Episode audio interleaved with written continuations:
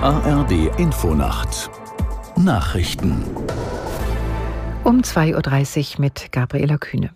Zum Holocaust-Gedenktag hat Bundeskanzler Scholz alle Bürgerinnen und Bürger dazu aufgerufen, die Demokratie zu verteidigen. Er erinnerte daran, dass heute vor 79 Jahren die Überlebenden im Vernichtungslager Auschwitz befreit wurden.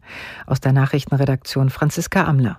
Am 27. Januar gedenken wir der Millionen Opfer des Nationalsozialismus, sagte Scholz in seinem wöchentlichen Videopodcast. Und er betonte die Verantwortung für das von Deutschen begangene Menschheitsverbrechen. Auf dem zentralen Bekenntnis Nie wieder gründe sich die deutsche Demokratie. Scholz versicherte, dass der Staat jede Form von Antisemitismus, Terrorpropaganda und Menschenfeindlichkeit bekämpfe.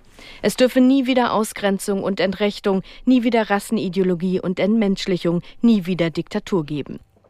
Nach der Entscheidung des Internationalen Gerichtshofs zum Gazakrieg hat UN-Generalsekretär Guterres daran erinnert, dass Richtersprüche des IGH bindend sind.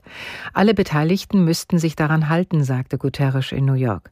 Außenministerin Baerbock betonte, Israel müsse wie alle Staaten das Völkerrecht beachten.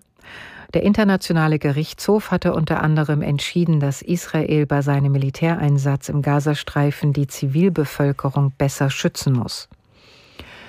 Der frühere US-Präsident Trump ist einem Verleumdungsprozess in New York zur Zahlung von Schadenersatz verurteilt worden. Geklagt hatte eine Autorin aus New York, Antje Passenheim.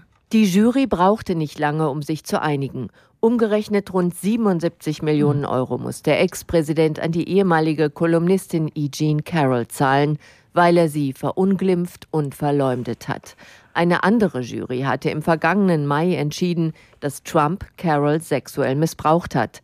Erst 2019 war sie mit den Vorwürfen herausgekommen. Trump, damals Präsident, tat die Anschuldigungen als Schwindel ab. Deshalb klagte sie ihn ein zweites Mal an, wegen Verleumdung. Das neue Bündnis Sarah Wagenknecht kommt heute zu seinem ersten Parteitag in Berlin zusammen. Auf dem Kongress will die neue Partei unter anderem ihr Programm und ihre Kandidaten für die Europawahl am 9. Juni bestimmen.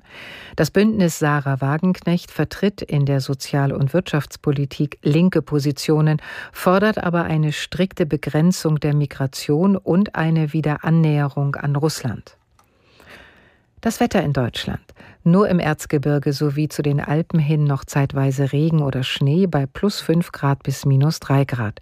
Am Tage oft freundlich, nordöstlich der Elbe bewölkt und Richtung Lausitz noch etwas Regen, Höchstwerte 2 bis 9 Grad. Die weiteren Aussichten am Sonntag teils wolkig, oft heiter bei 4 bis 12 Grad und am Montag im Südosten viel Sonne, im Nordwesten bewölkt bei 5 bis 13 Grad.